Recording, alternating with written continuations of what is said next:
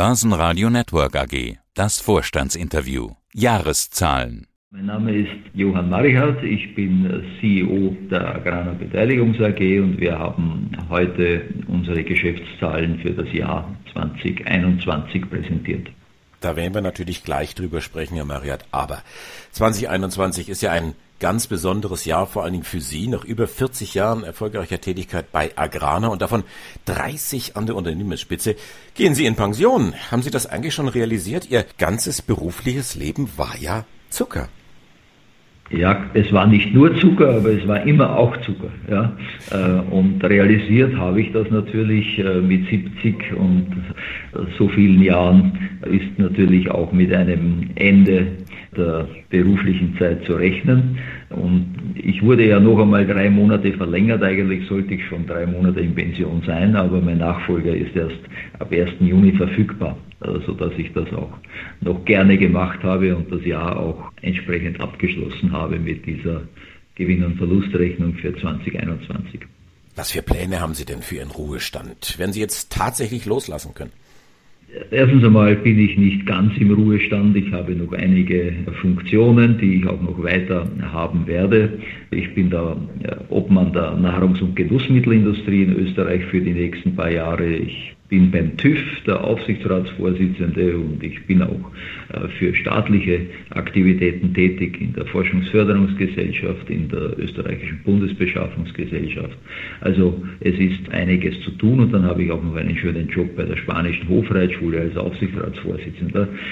Somit äh, ist das nicht ein tiefes Loch, in das ich falle, sondern ich habe ein bisschen mehr Einfluss auf meine Freizeit. Vorsicht, Fangfrage. Wie trinken Sie Ihren Kaffee? Ein oder zwei Stück Zucker?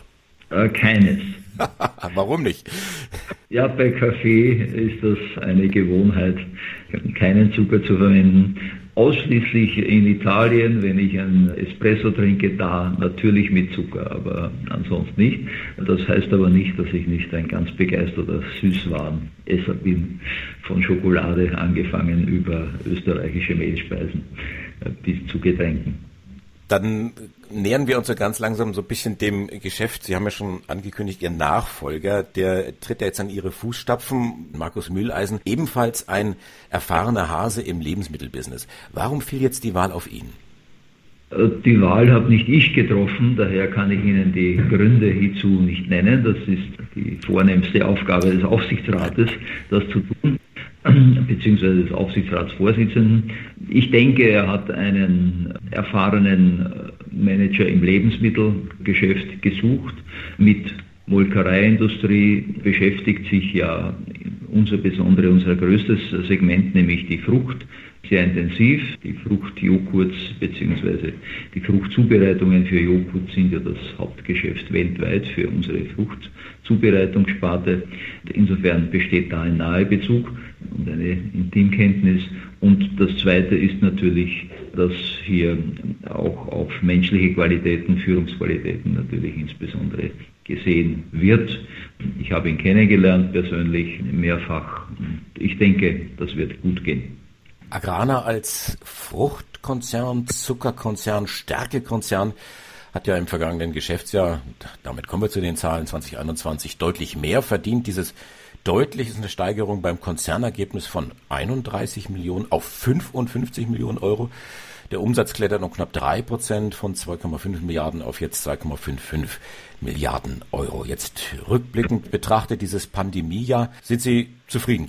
Ja, den Umständen entsprechend. Wir hatten uns mehr vorgenommen, haben das aber nicht ganz erreichen können, weil eben Mobilitätseinschränkungen, gastronomische und touristische Einschränkungen zu entsprechenden Absatzrückgängen geführt haben, insbesondere im Stärkebereich. Äh, Getränke sind schwer an den Mann zu bringen, wenn äh, Lockdown ist. Auch Alkohol war sehr, sehr volatil, weil eben die Mobilität, das Autofahren halt sehr eingeschränkt war, in, insbesondere in den Lockdown-Zeiten.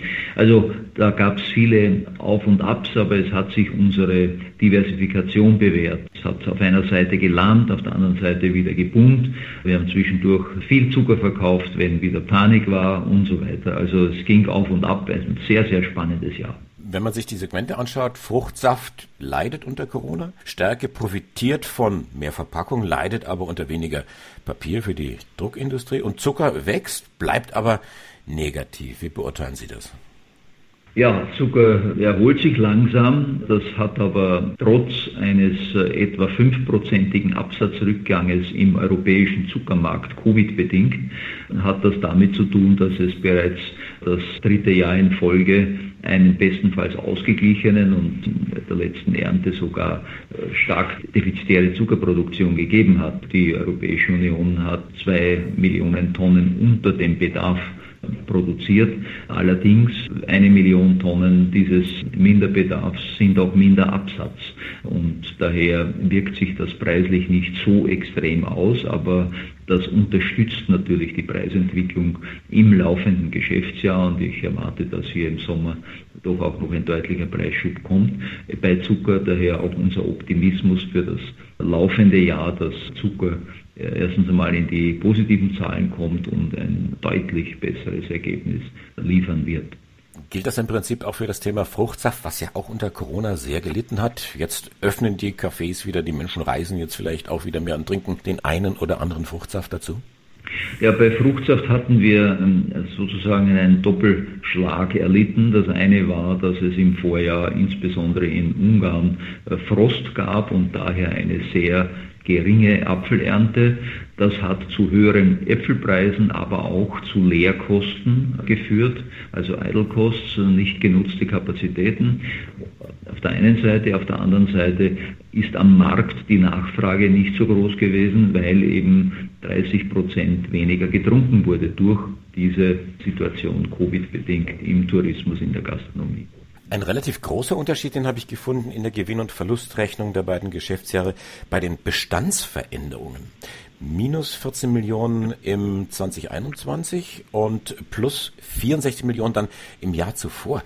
Wie, wie kommt sowas zustande?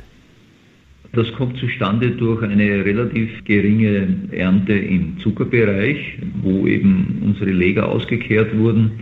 Dadurch unter dem Strich sich äh, diese Veränderungen ergeben.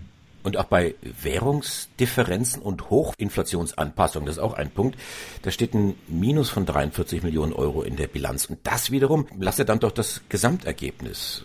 Was können Sie mir dazu sagen? Ja, Währungsdifferenzen sind ein Thema eines weltweit tätigen Bereichs Frucht. Wir haben in Südamerika insbesondere starke Währungsdifferenzen der Real ist immer schwächer geworden, auch der Peso, mexikanische Währung. Also wir haben hier doch sehr, sehr viele schwache Währungen und ja, das ist das tägliche Brot im Fruchtbereich.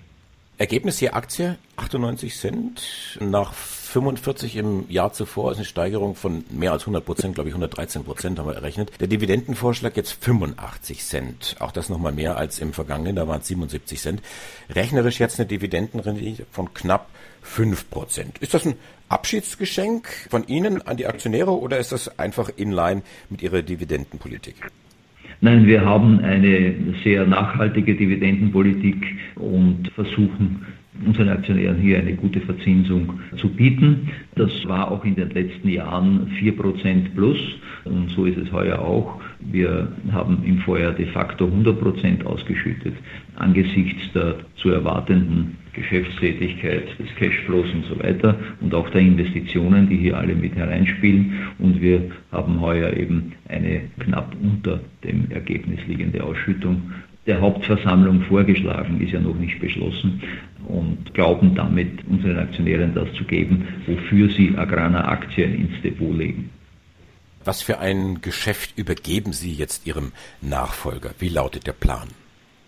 Ich denke, dass äh, die Agrana heute ein sehr stabiles, weil diversifiziertes Unternehmen ist. Die Pfeile zeigen nach oben. Bei Zucker da ist das Schlimmste überstanden und der Break-Even in Sicht. Die Corona-Pandemie scheint einem Ende zuzugehen. Also ich denke, der Nachfolger findet hier eine gute Basis, das Unternehmen weiterzuentwickeln. Nach über 40 Jahren erfolgreicher Tätigkeit bei Agrana, davon 30 an der Unternehmensspitze und 30 Interviews beim Börsenradio Network, sagt Johann Marinhardt. Tschüss, Servus und Bye-bye. Ich gehe in Pension, aber langweilig wird mir nicht. Herr Marinhardt, Dankeschön fürs Interview. Ihnen alles Gute. Bleiben Sie gesund und genießen Sie Ihre Freizeit. Ich bedanke mich ganz herzlich und wünsche Ihnen auch alles Gute äh, und dem Börsenradio natürlich viel Erfolg weiterhin. Börsenradio Network AG